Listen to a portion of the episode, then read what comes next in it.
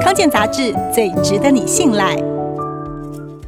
天气转凉，新冠肺炎疫情在欧美各国回烧，季节性流感又蠢蠢欲动。要避免疾病上升，医疗专家都建议，最终还是要靠人的免疫力。哪些营养素可以提升免疫功能呢？美国防疫大将佛奇就公开说，他会吃维生素 D 和 C。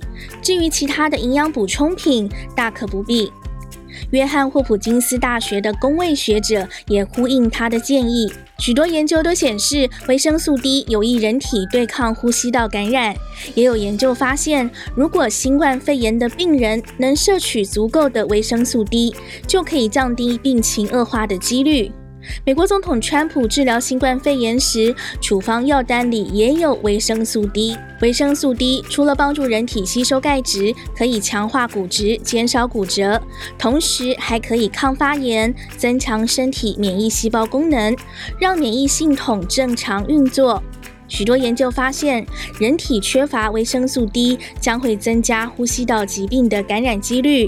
包括肺炎、气喘、慢性阻塞性肺病以及病毒或细菌性感染疾病，连带影响肺部的功能。那么，到底要补充多少才够呢？维生素 D 是脂溶性维生素，通常是富含油脂的鱼类、牛肝、起司还有蛋黄才有。除此之外，人体还可以透过日照合成产生维生素 D。一天只要晒太阳十到三十分钟，就可以产生一天所需要的维生素 D。不论是经由饮食或是皮肤合成，维生素 D 都需要经过肝脏和肾脏转化才能够被人体吸收。根据美国国家卫生研究院的建议，成年人一天摄取十五微克的维生素 D 就足够了。